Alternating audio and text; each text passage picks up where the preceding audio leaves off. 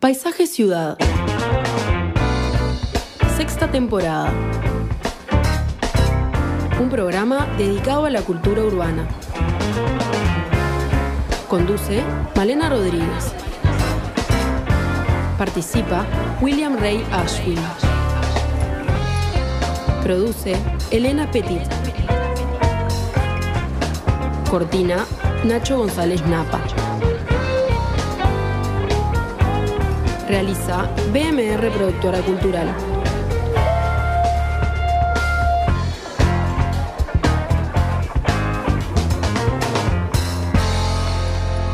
En Radio Mundo. Muy buenas tardes a todos, bienvenidos a Paisaje Ciudad. Y hoy vamos a estar hablando de un tema bastante especial, la presencia indígena en Montevideo. Si uno piensa así, ¿cómo, ¿cómo podemos percibir la presencia indígena en Montevideo? A mí por lo menos, y estando aquí en este punto frente a la Plaza Independencia, lo primero que me vienen son sonidos, ¿no? Y pienso en que cerca tengo a la calle Bacacay, está eh, el espacio Camacuá, la calle Ituzaingó, Sarandí, Uruguay. Eh, me puedo encontrar con un jacarandá, con un ombú, con un timbó. Y si me voy más lejos está Cuareim, Paysandú, Tacuarembó, Yaguarón. Estamos rodeados de palabras que tienen, eh, que son indígenas, en su mayoría guaranismos, ¿sí? Pero, ¿dónde encontramos en la ciudad en forma un poco más material vestigios y huellas del legado indígena? ¿Y qué significados portan estas presencias? ¿Quiénes las crearon? ¿Con qué sentido? ¿Y está lo indígena suficientemente representado en nuestro país? Vamos a estar hablando de este tema con el doctor en Historia del Arte Didier Calvar y vamos a tener también las participaciones de Mónica Michelena de la CONACHA y del profesor Manuel Flores Silva. Pero antes le damos la bienvenida a Willy. Presenta Parque del Recuerdo para su plan Anticipación. 30% de ahorro en la adquisición de su parcela. Almalena, ¿cómo andás? Muy bien. ¿Qué tema este, no? Es muy interesante, ¿no? ¿Cuántas puntas que tiene? Sí, este, yo creo que a muchos les puede sonar extraño, parecer extraño que nos centremos hoy en esta presencia de lo indígena en nuestra ciudad a través de nuestra arquitectura, nuestros monumentos. Quizás porque no estamos demasiado acostumbrados a percibirlo. Obviamente, no nos, no nos referimos exclusivamente a su representación bajo interpretaciones variadas o bien mediante una iconografía múltiple, figurativa, abstracta, capaz de evocar el pasado indígena, sino yo diría un cuerpo cultural más amplio, un poco tal como lo hacías tú recién en relación a los nombres. Es que en principio yo diría que eh, desde donde más nos llega esa cultura indígena es desde la dimensión sonora y obviamente escrituraria, porque podemos perfectamente leer esos nombres en los carteles de las calles, ¿verdad? Este, también lo podemos hacer en otros, en otros espacios, en otros nombres, quizás más comerciales. Pero es bueno recordar que ya Andrés Lamas había incluido una serie de voces guaraníes y que la propia calle Guaraní estaba allí entre, entre ese conjunto de nombres que el nomenclator de Lamas había planteado, ¿no? Pero claro, ir por 18 de julio y Arapey, ese nombre ha desaparecido, mm. o Daimán, que eran nombres para calles tan importantes como Río Branco o Julio Herrera. G y Cuareim han quedado por la mitad mm. con ese nombre, la otra mitad de la calle ha sido ocupada por otros nombres. En el territorio del país es donde también vemos esa presencia indígena en la toponimia, ¿no? Mm. Ríos, arroyos, serranías, ¿eh? tienen muchas veces el nombre eh, guaranítico, nombre antiguo. No nos olvidemos que los guaraníes están en nuestro territorio eh, poblando ya en el siglo XVII. Este, la estancia de Yapeyú, por ejemplo, es una estancia, y ese nombre también es guaraní, está eh, consolidando el desarrollo de una parte del territorio y es el desarrollo económico más importante que la banda oriental tiene para entonces. El tiempo también llevó a proyectar esa sonoridad de los términos indígenas en espacios comerciales, ¿eh? como el Café Tupinambá, que ya no podemos asistir a él, no podemos degustar un café allí, pero está en la memoria de muchos montevideanos, un café histórico como ese. O, y esto sí existe, el Café El Chaná, que tuvo algunas sedes donde además del nombre está la imagen. Pero esa imagen del tipo humano va a tener también lugar en diversos soportes de la arquitectura. No son extremadamente difundidos y conocidos, pero los vitrales, las carpinterías, las yeserías y por supuesto también la ornamentación cementicia van a conocer la imagen del indígena, van a incorporar la imagen del indígena. Lo hará a veces de una manera algo heterodoxa, eh, cargada de mm, prejuicios o de estereotipos, pero la realidad es que claramente podemos leer la presencia del indígena. Eh, no obstante, debemos afirmar que, que lo indígena no tuvo en la arquitectura la fuerza, por ejemplo, de la tradición histórico-clásica, ¿no? donde eh, los capiteles, los tímpanos, las pilastras, las cornisas, los zócalos se nos presentan en cualquier lado, caminando por diversos espacios de la ciudad. Hay evidentemente una afiliación europeísta muy fuerte en nuestros arquitectos, constructores y finalistas que han manejado de manera muy excepcional las referencias al mundo indígena en sus obras. Vale la pena señalar por esto algunos ejemplos eh, que deben conocerse. En el espacio del vitral eh, son magníficos aquellos ubicados en la sede del Correo Central muy especialmente en la sala del director, lo cual hace más difícil poder verlos, pero que eh, se conectan con la idea del chasque, el chasque incaico, mm. y, y, es por eso que está allí esta representación. Eh, también hay otros que aparecen en casas particulares, como la del historiador eh, Daniel Castellanos, que actualmente es el apostolado del mar en la calle Washington, y que son piezas muy, muy buenas. Se pueden ver ambas en el Día del Patrimonio cuando estas sedes abren. Eh, en materia de pintura es imprescindible recordar la influencia que la tradición indígena argentina va a tener en el cielo raso del estudio escritorio del filósofo Ferreira en la quinta de Atahualpa, este, iniciativa que correspondió al pintor Milo Beretta, y donde no está representado el indígena, está reinterpretada, digamos, una serie de formas que posiblemente conecten o con los diaguitas argentinos o quizá con otras áreas de la cultura argentina, indígena. En materia cementicia hay muy poquitas fachadas que manejan la imagen del indígena, aunque algo marcada siempre por eh, estereotipos. Dos de las más célebres están una en el edificio de la calle Sarandí, donde fue la sede original del correo y con la misma lógica, digamos, que después se harán los mm. vitrales en la sede nueva. Pero también en un edificio de la, eh, de la calle Colonia, que fue un lugar de venta del café El Chaná, y, y es una pieza realmente interesantísima toda esa fachada, todo ese edificio es una, pieza muy interesante, está en Colonia y Requena aproximadamente. Bueno, podríamos citar otros ejemplos. No demasiados. No, no, no, no, no. Son, son, son, pocos más bien, son muy pocos. Mm. Este, la estatuaria sí va, va a incorporar, pero bueno, esto lo vamos a dejar para charlar con el invitado de hoy. Bien, hacemos una breve pausa y ya venimos porque no hay distancia que nos separe de nuestros seres queridos. Plan anticipación de Parque del Recuerdo. 30% de ahorro en la adquisición de su parcela. Beneficios especiales según la forma de pago. Resolver hoy es la tranquilidad de mañana. Parque del Recuerdo. 30 años juntos compartiendo memoria. 2709-8241.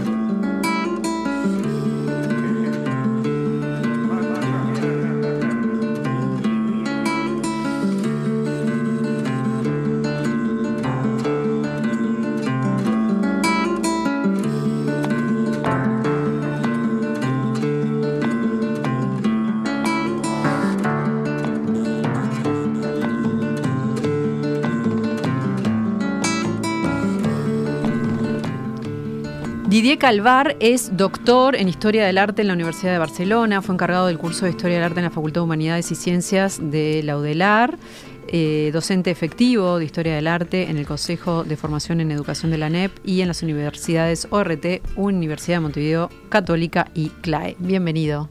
Un gusto nuevamente recibirte. Muchas gracias, encantado de estar por aquí. Tenemos un tema. Tenemos un este, tema espinoso. Un tema espinoso. Es un tema espinoso. Sí, que, justamente está ahora, este, bueno, generando mucho movimiento. Claro. Eh, realmente es interesante la trayectoria de cómo es la concepción de lo indígena, cómo se, hay un giro como desde la, los sarmientinos de la civilización y barbarie de mediados del siglo XIX hasta que lo indígena eh, es parte componente de la identidad nacional. Entonces, eh, bueno, sería interesante ver cómo se produce ese quiebre, ¿no? Sí. Eh, vemos que, por ejemplo, eso que el indio estaba asociado a lo retardatario, lo opuesto a la modernidad, cómo va cambiando después eh, cuando ya vamos entrando al siglo XX e incluso a finales del, siglo XIX. O sea, la idea de asociación de nación, de raza eh, con el indígena. Eh, bueno, un poco se produce por el hecho de la inmigración extranjera. La inmigración extranjera y esa sociedad cosmopolita del Río de la Plata lleva un poco al rechazo de, eh, bueno, cuáles son nuestras raíces. Este, ahora resulta de que viene el italiano Cocoliche y nos, nos va, Lugones estaba muy preocupado en la Argentina con eso, con nuestro idioma que iba a ser realmente colonizado por el, el italiano Cocoliche y otros idiomas del este que venían de Europa. Entonces, eh, bueno, eh, también hay cuestiones políticas también, ¿no? A veces hay concepciones, bueno, del panamericanismo, del vallismo, los opuestos al vallismo, eh, bueno, estaban un poco en contra de ese panamericanismo y buscaban una cuestión más hispanoamericanista. Entonces, también hay, tiene estas connotaciones políticas. Pero bueno, el, el, indio deja de ser el lastre de la modernidad para transformarse en una parte identitaria. Por lo menos para ser visto, ¿no? Eh, para ser visto y como hablaba Willy, o sea, eh, bueno, esta presencia que se puede dar escasa en algunos detalles de la ciudad, que sí está en la estatuaria y demás, que después vamos a hablar, pero también hay como una especie de desaparición, de desaparición es profeso. O sea, por ejemplo, esto de el libro del centenario, mencionando que, eh, que afortunadamente Uruguay era este un país blanco. Que Pero eso es lo increíble, porque no, o sea, hay un tema eh, que se ha habido, venido viendo en los censos, ¿no? Y en un reconocimiento de, de cómo ha permeado en la sociedad y que eso realmente se negaba totalmente. Absolutamente. Hoy con los estudios genéticos tenemos clarísimo que a pesar de los episodios que la gente, bueno, menciona, masacres o lo que existieran, sigue existiendo el, el elemento indígena. Eh, eran pegón de campo, ya no, no, no tenía las mismas eh, características culturales porque había como una inserción de otra manera. Y después eso va a ser bastante interesante lo que es el realismo social en, en América también, mm. ¿no? Es decir, el indio asociado al pobre, y asociado al desposeído. Porque no se ve tanto, ¿no? En la ciudad, digo, por ejemplo, el tema de lo indígena, capaz que en los estudios y muchas eh, teorías eh, no es tan presente porque muchos de estos indios han, han estado muchos presentes al, interior del país. Entonces no, no son vistos o considerados. No sé. claro, en el interior está clarísimo. Yo, también se han hecho estudios antropológicos en el hospital de Tacuarembó y el asunto de la mancha mongólica y demás, que quiere decir que la presencia indígena es fuerte. Lo que pasa es que está como invisibilizada, que es otra cosa, no es que no. Claro, no porque es esto de nombrar, ¿no? Este, cuando uno nombra, está teniendo presente. Y por eso me llama mucho la atención cuánto nombramos eh, de, y, que, y que lo tenemos tan naturalizado que a veces ni nos damos cuenta. Incluso palabras cotidianas como churrasquear, gurí, eh, no sé, hay un montón de palabras que las tenemos incorporadas y, y hay una contradicción en eso. Es decir, bueno, realmente lo nombramos un montón. Nuestro país se llama Uruguay. Claro. eh, y no y por otras vías no lo tenemos presente. Sí, sí, que incluso, bueno, hay gente que ha estudiado la parte de tradiciones culinarias, ¿no? Que de repente se busca esas generalizaciones de charrúa, bueno, porque también están esas generalizaciones de azteca para los mexicanos, Mm. Evidentemente. e- ese es todo un tema. Claro. Eh, sin duda, la, la presencia guaraní es la presencia más importante en términos de asignación de nombres. Y, y, por supuesto también en lo que tuvo que ver con una, digamos, con una eh, proyección cultural en una cantidad de aspectos como esta que cita.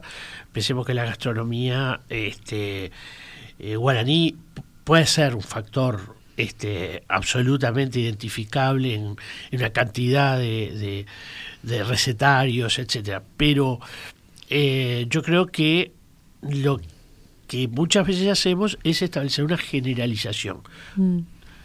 Es verdad, todos son indígenas, pero son indígenas en situaciones muy distintas.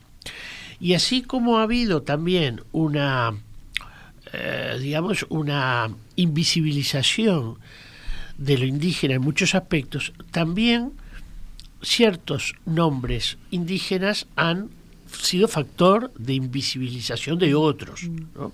El charruismo, yo hablo mucho, en Uruguay se habla, hay un charruismo muy fuerte, pero cuidado porque la presencia guaraní era muy importante y yo diría que el legado es quizás también Claro, más, relevante. no hacía tanto ruido, ¿no? Eh, Sí, porque no se enfrentaba, o sea, era diferente. Hay, hay- situaciones, eso, es- eso es para un, para un programa como este entero, yo creo que hubo ciertas estrategias, digamos, de posicionamiento del charrúa frente al guaraní. Eh, Daniel Vidart manejó mucho esto, lo estudió en profundidad, eh, pero bueno, la realidad es que yo creo que ese mundo indígena es un mundo plural, múltiple, diverso, y, en ese sentido me parece que es relevante tenerlo presente y no generalizar con el indigenismo o el charruismo, fenómeno que, como bien decía eh, Calvar, pasa igual en países como México. Los aztecas parecería que fueron los grandes actores de la vida indígena mexicana, cuando en realidad ocupan un- una parte de su historia muy pequeña, pero bueno, allí hay un propósito político también para ubicar, eh, cuando un- hoy no, pero es verdad que hace eh, 30 años atrás hubo, uno iba al Museo Antropológico de la Ciudad de México y iba a ver museo del aztequismo. ¿eh? Todo era azteca, todo empezó con los aztecas, la propia construcción de la nación se hizo a partir de los aztecas, entonces eso generaba algo que estaba muy mal, que era eh, tirar sombra sobre una cantidad de, de- de grupos indígenas que a algunos quizá también se le tiró sombra porque esos grupos indígenas fueron aliados de los españoles en el proceso de conquista. Entonces eso también llevó a operaciones de este tipo. Sí, incluso este Mirko Lauer, este intelectual peruano, habla del indio como una categoría simbólica. Eh, todo esto del, del estereotipo, el indio estereotipado que habla Willy, eh, bueno, por ejemplo, en el caso de la Plaza de Armas de, del Cusco, eh, mandaron a hacer una escultura a Estados Unidos que la hizo un francés que se llama André y tiene eh, facciones de piel roja. Entonces, claro, por supuesto, la gente eh, peruana quedó muy disconforme con esto, porque ese es el estereotipado que incluso desde tiendas indigenistas, de reivindicaciones del realismo social, que se le acusaba, por ejemplo, a Rivera de utilizar estereotipos de que no hay una particularización y teniendo en cuenta que lo que hablábamos de lo lingüístico en México ya nomás en el Valle de México hay dos lenguas eh, prehispánicas. En todo México hay muchas más. Y en el caso de lo que es el, el imperio inca, intentó crear una unidad a través del quechua. No lo consiguió totalmente, pero bueno, hubo un intento de crear una lengua común. Eh, entonces estamos hablando de lo que comentaba Willy, la, un mundo muy diverso que entonces quedaría como reducido a lo prehispánico. Eh, pero hay toda una construcción que si vamos a ver muy cerca de los años 20, por ejemplo lo, lo que tiene que ver con la raza cósmica eh, de, de, Vasconcelos o lo que es Manuel Gamio también con Forjando Patria. Es ¿Qué es la raza cósmica? claro, todo esto es una construcción que dice, bueno, somos parte de esa mezcla de lo hispánico, lo indígena, y entonces eh, en parte tiene una, una, influencia de una escuela antropológica norteamericana de la asimilación inducida.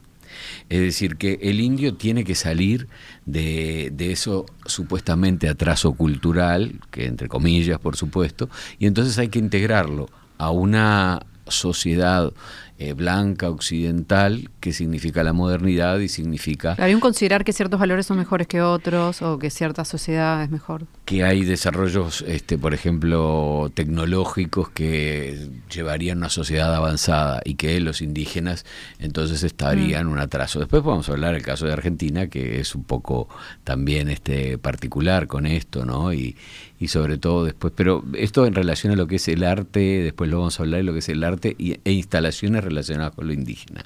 Después este, lo, comentaremos. Pero bueno, hay toda una construcción este claro, hay mucha construcción no construcción claro intelectual eurindia de también de rojas. Es decir eh, y mucho diálogo con la literatura. Tú hablabas mucho mm. de la cuestión lingüística. Bueno, la literatura, el caso de Tabaré, este, es permanente la, relación entre lo que puede ser, bueno, Tabaré el indígena, Blanca la española, pero esto se va a repetir en diferentes eh, lugares de América, ¿no? Este, Aunque en realidad esa historia es como, no, no, no, es, no refleja tanto la realidad. La realidad era que más bien se mezclaban los hombres con las mujeres. Claro, por eso es muy Y que justamente la línea este, venía de, de descendencia indígena, viene por el lado de las mujeres. Claro, eh, bueno, por eso, porque digo, la, está plagado de historias literarias que, por ejemplo, yo sé de Alencar en Brasil con Iracema, es decir, en general el conquistador portugués o el conquistador español. ¿Y qué, ¿Por qué sería así? ¿Qué, historias que no hay una historia romántica, hay una historia romántica. Mismo, mismo eh, el caso de Tabaré, una historia romántica, todo eso de Abayuá, el suicidio que se parece como una especie de final de Romeo y Julieta, eh, pero que también en la música, por ejemplo, el Iropeya de León Ribeiro en una ópera, una ópera en la que también este, Liropeya aparece este, eh, bueno, como la, la, mujer este, que también se resiste a toda la, a la, a la conquista. Eso es muy original, es 1912. ¿Mujer blanca? Una mujer, una mujer indígena. indígena. Claro, Liropeya es una mujer indígena. Y entonces ahí está la mezcla con Abayuá y demás. O sea que eh, eso es algo que. Esto, esto es, perdón, es esto lo del, lo del suicidio que me refería, de que termina con esto, eh, de León Ribeiro. Eh, entonces, permanentemente se está buscando esa conexión literaria, musical, también en las artes plásticas, por supuesto el caso del ángel de los charrúas, por ejemplo, que después es increíble porque a veces se da que lo literario va generando imagen eh, dentro de las artes plásticas. En este caso, por ejemplo, Zorrilla eh, escribe sobre, el, lo, sobre lo que es el ángel de los charrúas. Entonces ahí encontramos que la, la fuente es visual y después aparece la parte literaria. Eh, normalmente es al revés. Mm. y está en muchos lados esta, esta historia del conquistador y la, y la indígena, ¿no? Es decir, en general nosotros vemos que eh, esto abarca desde, por ejemplo, desde la pintura de historia, y lo vamos a encontrar en México, todo lo que tiene que ver con la tortura de Cuauhtémoc, por ejemplo, de Izaguirre. Así que en clave eh, de historia europea se van poniendo temas indígenas, ¿no? Entonces, bueno, todo... También en la, mezcla, el híbrido este, religioso, ¿no? Que eso se ha visto mucho en el arte Sí. Claro. sacro y... Y sí, los funerales de Atahualpa, de Montero, por ejemplo, ¿no? donde, eh, donde aparecen unos dominicos. Tiene- es un funeral totalmente cristiano y las mujeres que aparecen como llorando, desesperadas, son mujeres blancas. eh, es decir, eh, encontramos esos híbridos y esas cosas que pueden llegar a tener cierta, cierta incoherencia, ¿verdad? Pero como esto hay eh, varios pintores académicos, tenés la, fuerza de la Academia de San Carlos en México también, eh, es decir, la Fundación de Tenochtitlán, eh, en clave de pintura a veces de grandes dimensiones y de pintura de historia vamos a encontrar como podemos encontrar eh, también aquí esto de, de Abayubá del, y, de, y de Zapicán, de los hermanos Blanes, eh, es interesante porque también es, eh, es- estamos hablando del final del siglo XIX y el, y el Ángel de los Charrúas es anterior. Ahora, me- gustaría Sí. hacer acá un- una Sí. pequeña. acotar algo en forma este, sintética. Recordemos que durante el barroco americano, la presencia indígena fue protagónica. No solamente por su capacidad eh, artesanal, estoy hablando en el caso de, mm, Perú y México fundamentalmente, pero podemos verlo en, en- Ecuador, en Bolivia, en, en, en los, eh, en Centroamérica, etcétera, ¿no? Donde muchas veces los indígenas filtraron, digamos, sus cosmovisiones en la obra cristiana, en el discurso cristiano, discurso evangélico. Les, los Eh, dejaban, digamos, sí. también. Eh, Sí, a veces se permitía, a veces podía tener alguna cuestión más en clave oculta, eh, pero lo importante es que esa obra barroca estaba muy determinada por la mano de obra indígena.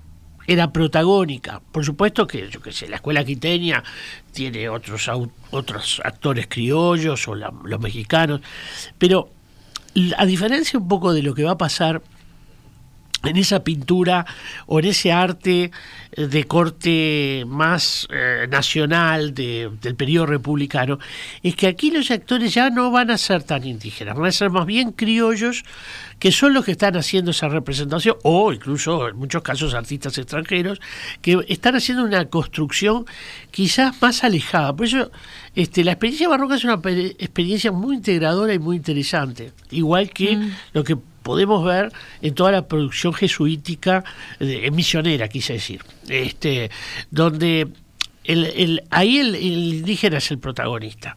En el periodo republicano es precisamente el periodo donde comienza a haber, para mí, la mayor marginación de la figura del indígena, este, sobre todo eh, por, por, la, por la falta de protagonismo que va a tener poco a poco, por ejemplo, en la gran estatuaria. ¿Eh? Lo que decía el, el ejemplo dado por, por este, el monumento a Cuauhtémoc en, en México, ¿no?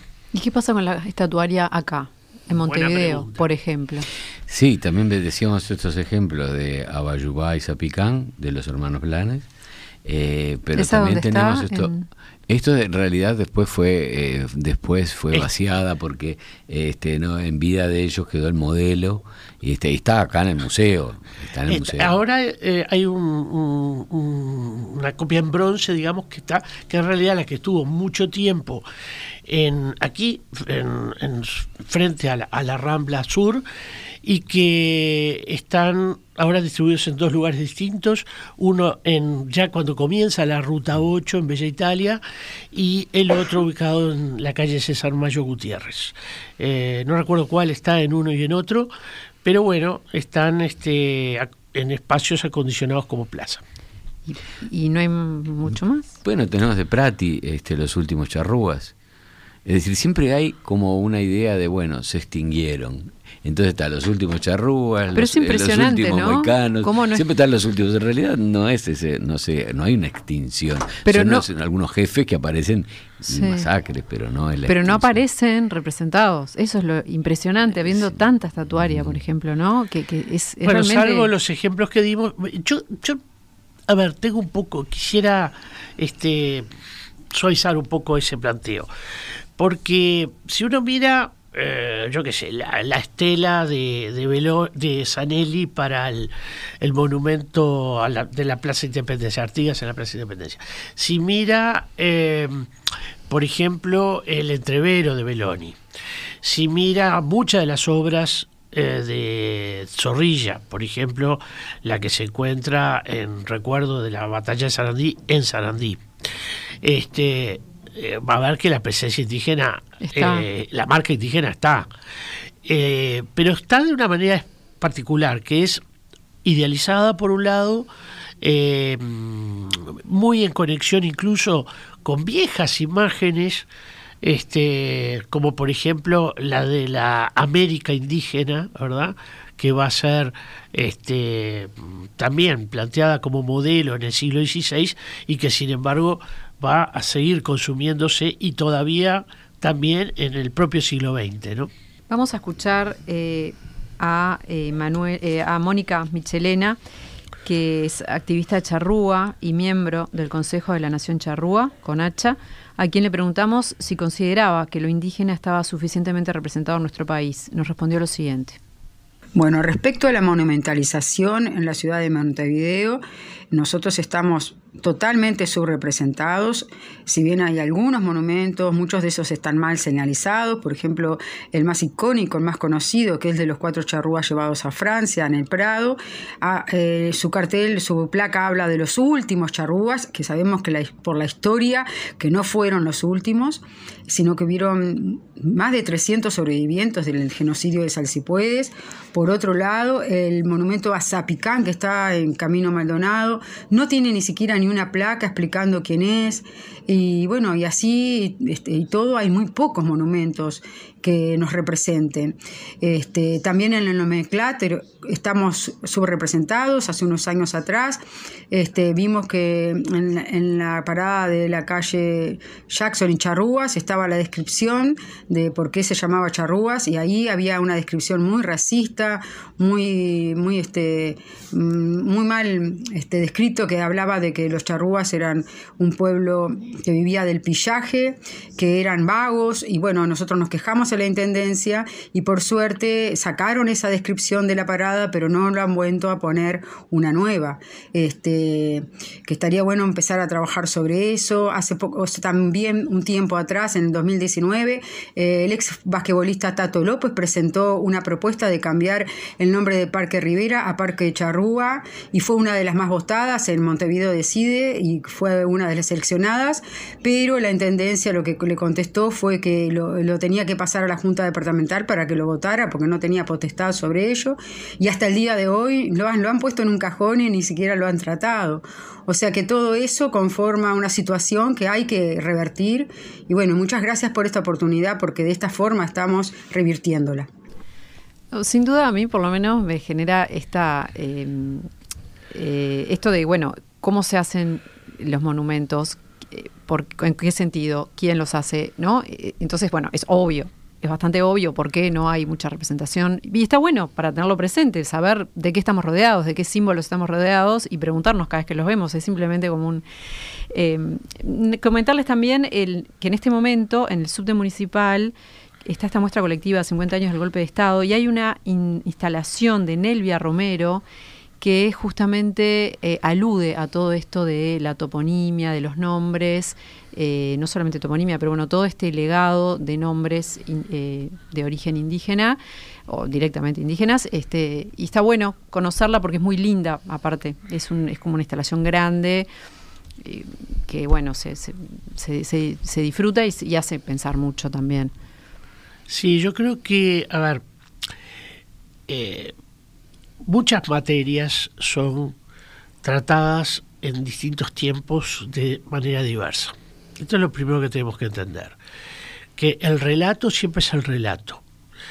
Y puede haber un relato mm, inventado, puede haber un relato a medias respecto de la verdad, pero siempre hay un relato detrás de la construcción de estas imágenes.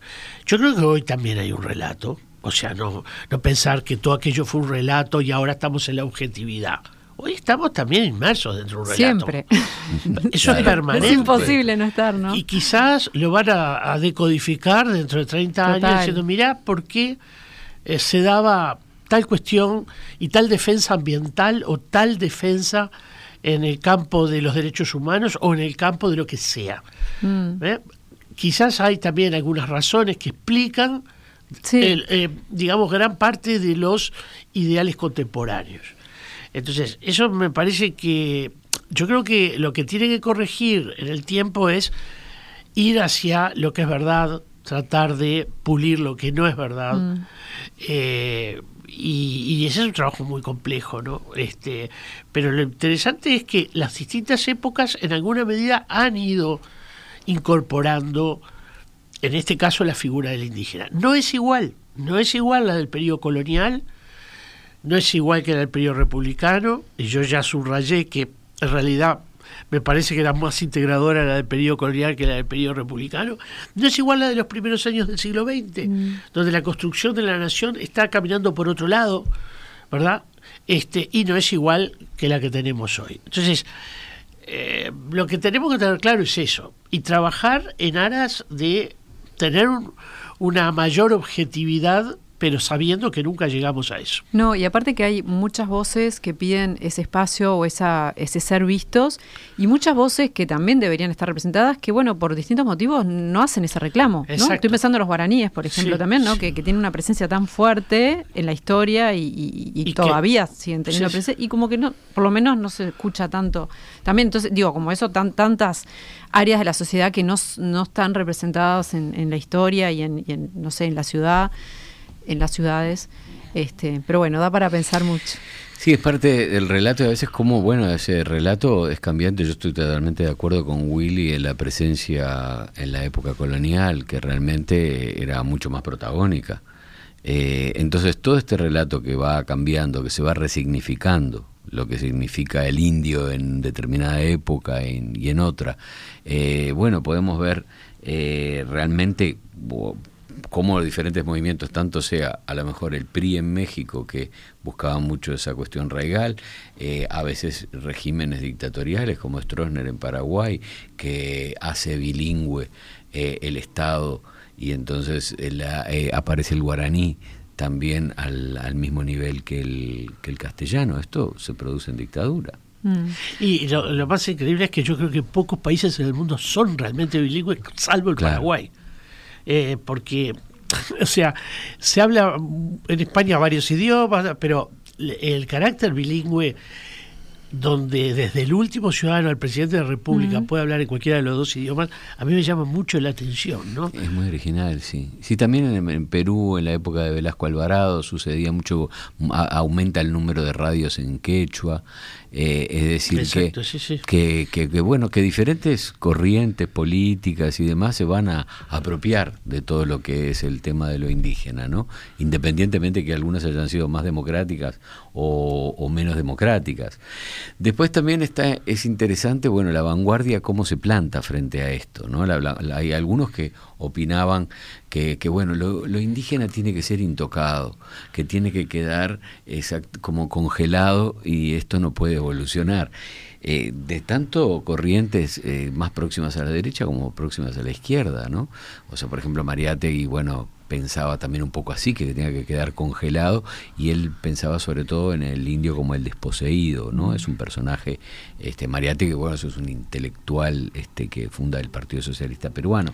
Eh, pero también vemos estas contradicciones, ¿no? Cómo entonces lo indígena no puede tener su propia evolución y entonces tiene que quedar congelado ahí en el tiempo para que nos sirva de modelo. El indio de bronce, eh, es el indio almanaque, que también decía Atalaya, también un crítico argentino, y pasa con el gaucho lo mismo. O sea, son personajes que una vez que quedan como integrados, como peones, bueno, ya no son personajes molestos eh, que, que pueden llegar a ser un malón o lo que fuera, entonces, eh, bueno, vamos a hacerles un monumento. en realidad hay una cosa medio como paternalista de, de esa parte de esa identidad también. Pero, por ejemplo, hay algunos de la vanguardia que que van, algunos artistas de la vanguardia que lo van a incorporar. Tenemos acá Torre García, el tema de lo indígena en, en Torre García, lo que él habla eh, y cómo lo va a incluir algunos símbolos en esa idea de constructivismo, de universalismo constructivo. Entonces, y algunos alumnos que van a ir de viaje por, por América, instigados por el maestro, para conocer realmente las raíces. Se van a meter aparte en esa cosmovisión realmente, ¿no? Claro, pero eso también tenemos a Figari que estimulaba el viaje a La Plata para que... Y que eso está como mucho más sumergido, tampoco está tan evidente, digamos, ese... A veces no, digo, no, no lo tenemos tan presente. Claro, no, no, no lo tenemos tan presente, pero bueno, por ejemplo, Matos, este, eh, también este Gonzalo eh, Fonseca. que van a hacer estos viajes. Son viajes como iniciáticos a... Manuel Aguiar viajó mucho por ahí. yo diría que toda esa generación, recordemos que gente que no estaba en el mundo torres garciano, como por ejemplo Carlos Alberto Castellano, hace también su viaje a Bolivia. este eh, Hay como un... Es, un viaje hacia adentro, ¿verdad? Eh, y todos buscando también ese ámbito que para algunos está muy centrado en lo indígena, en otros en la naturaleza, en otros en las raíces coloniales. Pero hay una integración ahí, ¿no? Es como hay una, mm. un afán de integrar mucho más. este Es probable, este, es un periodo interesante de la vanguardia, sin duda. Claro, porque también vamos a encontrar, por ejemplo, eh, ya digo, esta interpretación que tiene que ver más con, por ejemplo, lo que es eh, el caso de Guayasamín en, en Ecuador. Impresionante. Eh, todo un expresionismo asociado a las manos y a la cara, la idea de dolor, la idea de las manos callosas. Artista plástico, sí. Eh, realmente, bueno, la presencia que, tiene en diferentes lugares, incluso en Barajas, que hay un, hay un mural que se hace en el año 82, este, un mural de América. Eh, en ese sentido, eh, es la T4 ya, ¿no? Es la T4, esa ya no es este, Barajas. sí, claro, sí, sí, sí, sí, fue, sí, fue, creo que fue en el año 82, sí. Sí, sí. O, sea que permanentemente vamos a, a, ver esta presencia en artistas de vanguardia, que si lo vemos, por ejemplo, también en el caso de Carlos Mérida, lo va a incorporar con la vanguardia en clave cubista, por ejemplo, va a ser, es un guatemalteco que vive en México, pero que en Guatemala va a ser en el Palacio de Gobierno, en el Palacio Legislativo obras en este en indigenistas, pero en clave cubista. Hacemos un corte y venimos enseguida.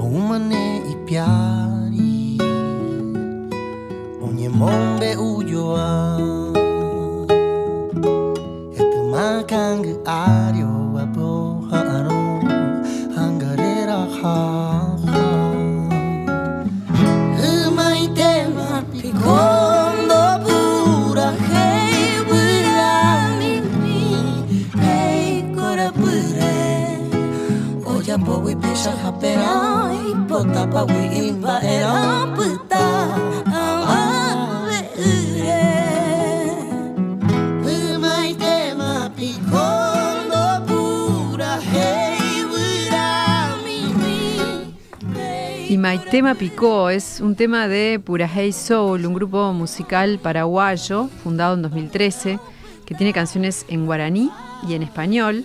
Y bueno, para otras personas que muchas veces nos consultan que ponemos música en el, segundo bloque, eh, lo que abría este, nuestra, ese espacio era Civilización y Barbarie de Silvio Astier, músico y productor argentino.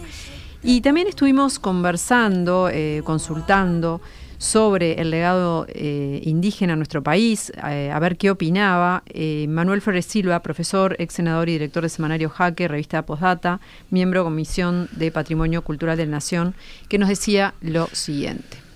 Obviamente, el legado indígena en el Uruguay es un legado bien relevante. Se lo ve básicamente en los estudios de sangre que ha habido. La sangre indígena está en parte, si no dominante, bien importante en, la sangre del Uruguay, de los uruguayos. Ahora, el legado es básicamente un legado indígena guaraní. Daniel Vidar dice que um, solo el 5% del legado indígena en Uruguay es de origen charrúa. Un punto que a mí me resulta particularmente interesante a la luz de, de estos debates que está habiendo sobre el legado y sobre la cuestión indígena vinculado a la identidad nacional, es cómo los diferentes movimientos ideológicos en sus sucesivas hegemonías pueden ir dando lecturas diferentes. A mi juicio, en, algunos casos, el poder ideológico fabrica hechos que fueron diferentes a cómo se relatan. Entonces, por ejemplo, el tema de los cuatro charrúas en París. En realidad, ninguno de los cuatro era charrúa. La realidad, que no se dice en el neo, neo es que nadie mató, estoy diciendo una frase de Rafael Sufriategui, el, el representante de los criollos en Cádiz, en 1812, en la Constitución Liberal de 1812, dijo, nadie mató más indígenas que los charrúas. Entonces se hace un esquema, no tiene nada que ver con la realidad. No sé, ¿qué opinan? Mm. Bueno, eh, a ver, yo creo que es gran parte cierto lo que lo, la última afirmación no, eh, ni la puedo contradecir ni la puedo afirmar. Realmente no lo sé y tampoco sé un poco de, desde dónde eh, maneja la información este, el amigo Manuelo Flores Silva. Pero lo que sí creo y coincido con él es que hay una invisibilización importante del mundo guaraní, que, que, que, sin duda debe haber tenido muchísimo más descendencia porque eran más y por lo tanto la, presencia de, de descendientes de, de, ese mundo guaraní debe ser bastante más grande y también por las características, los modos de vida, ¿no? mucho más sedentarios eh, con mucho más posibilidades de, eh, digamos, de mestizarse. Pero bueno, es increíble, a mí me llama mucha atención cómo este tema afloró y creo que en estas cosas está bien que, que las polémicas surjan, eh, enriquecen, son buenas, ayudan a mirar nuevamente. Sí, a mí me parece que, que bueno, en el caso de lo que es el arte contemporáneo, cómo también va sumando. Me interesa una artista argentina que se llama Cristina Piffer, que hace en 2017 una obra que se llama 300 actas.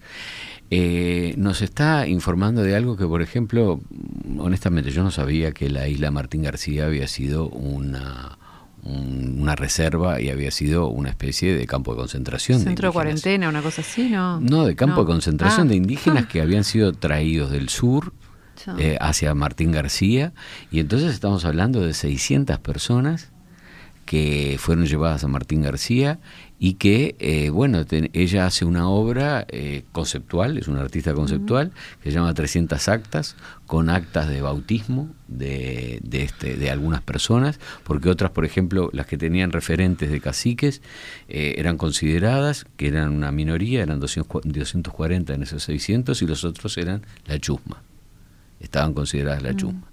Y esa gente fue enviada, muchos, mujeres para el servicio doméstico, hombres para eh, como peones en un ingenio azucarero de Jujuy. Eh, esta mujer lo que hace es esas actas de nacimiento, las eh, imprime sobre una placa plateada, pone fotos de estos, algunos de estos peones, y, y bueno, eh, esta, estas 300 actas estarían mostrándonos de repente otra realidad, como fue el tratamiento al, al, indígena en algo tan cercano como puede haber sido Martín García para nosotros. Uh -huh. ¿Mm? En el interior, ¿cómo, cómo se, se, ve esta presencia de indígena? ¿Se ve un poco más o no? Eh, yo no sé, eh, hoy manejamos mucho el concepto de autopercibirse. Creo que ese es lo importante, saber mm. cómo se autoperciben en este sentido. Eh, vamos Yo a creo ver que los, todavía sí se, se los mantiene. resultados del próximo censo van a ser interesantes en esta materia porque ahí ya está planteada esta cuestión de la autopercepción. Porque yo creo que mucha gente ni siquiera eh, es consciente de que, de que, de que tiene sangre indígena. Bueno, incluso en, en, el caso de lo que tú comentabas hoy, una persona que tenía claramente rasgos indígenas puede hacer una negación porque también está la valoración social de eso. Entonces también la autopercepción es una autopercepción que tiene ese sesgo, evidentemente. Yo les comentaba hoy que me hice un estudio genético y tengo un 5% de pueblos originarios y no, no, es muy no es, para nada visible. Eh, y, y, ni siquiera lo sabías. No, lo, sabía. Eh, tenía alguna sospecha porque un tatarabuelo mío vino y este y se casó con una eh, mi tatarabuela era una mujer que tenía rasgos indígenas y él le decía la chinita. Este, o sea que eso ya algo lo sabía y tengo fotos de ella. Pero lo confirmé con este. Con este no, y hay mucho también, muchas personas que hoy en día rastreando justamente, como vos, artistas, digo, conozco, por ejemplo, un artista que justamente eh, está haciendo todo un trabajo artístico en ese, en ese sentido, porque empezó a rastrear y a darse cuenta que había una fuerte impronta indígena y bueno, y, un montón de historias que de alguna manera ella le determinaban el día de hoy y, quiso ahondar más. Entonces se está visibilizando por la el propio interés de muchas personas. De todas maneras, yo quiero decir algo. de en torno a esta cuestión de, bueno de la falta de conciencia. Yo yo desconfío mucho cuando se empieza a hablar de la falta de conciencia, porque me da la impresión también que se quiere construir otra conciencia. La gente, obviamente, que puede saber de sus antepasados indígenas, por ejemplo, a comienzos del siglo XX, posiblemente lo ocultara por razones de convivencia, por razones absolutamente humanas y naturales. No es que hay una negación y por lo tanto un acto consciente. Hay un acto que... Pero la eh, conciencia es saber, no negar. Eh, bueno, está bien, pero, pero también hay derecho al olvido por algo es una digamos es una este un instrumental que, el ser humano tiene es poder olvidar muchas veces porque porque no lo quiere recordar entonces eh, no hay por qué estar escarbando en la decisión de cada uno de cuál es la posición que quiere tener respecto a su autopercepción. igual yo lo que me mm. refería a esto de la conciencia no tenía un tinte político en el sentido de que esa persona estaba bueno que tuviera conciencia. Depende de cada uno. Simplemente es un dato de la realidad. No dice que es de tal raza porque no lo sabe. Porque no piensa, no sabe que, o sea, no pensó que podía ser, eh, que te podía tener una raíz indígena. Eh, a eso me refiero, a la falta de conciencia, que le, hacen un censo y le preguntan raza y dice blanca cuando no es blanca. Y, no es porque tenga ningún motivo, simplemente porque, porque no sabía. Está bien. a eso me refiero, ¿no? estás haciendo un censo y hay un dato, ahí estás, estás tomando un dato de la realidad y, está no está del todo verídico porque la persona no sabe. Está bien, pero ¿por qué, para, ¿por qué para tantos temas insistimos tanto con la autopercepción? Y en este caso debería ser igual. Si la persona no quiere, o no lo desea, no lo desea. Eh, no sabemos.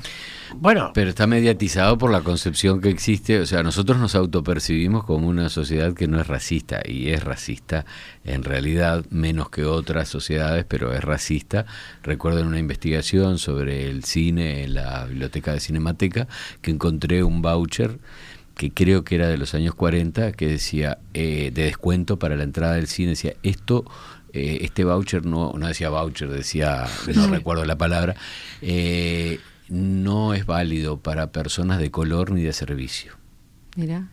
Es decir, que no somos muchas veces conscientes del racismo que existe. No, pero es, eso, eso es distinto, porque yo creo que eso está bien, eso hay que tratarlo y hay que combatirlo, no solo tratarlo, hay que combatirlo.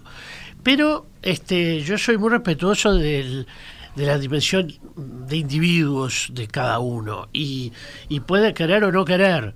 Y no tengo por qué ser yo el iluminador que le llega diciendo, mira tú, este, tienes un, porcentaje enorme de, de, sangre indígena que se ve en tu nariz, que se ve no sé qué.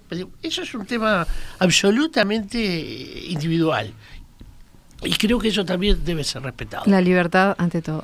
bueno, estamos llegando al final de Paisaje Ciudad. Muchísimas gracias, Didier. Gracias a ustedes por la invitación.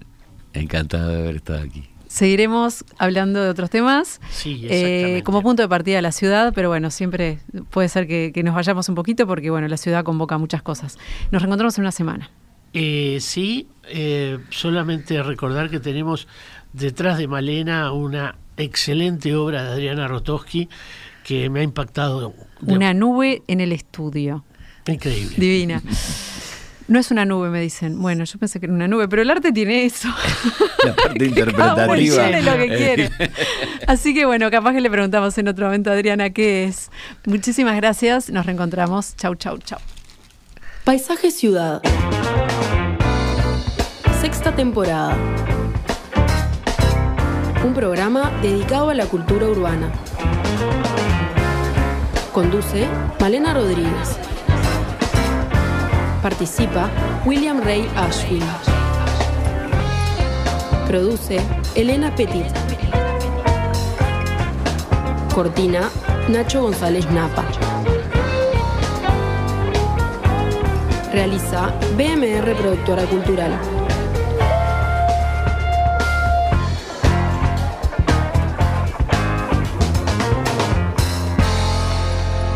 En Radio Mundo.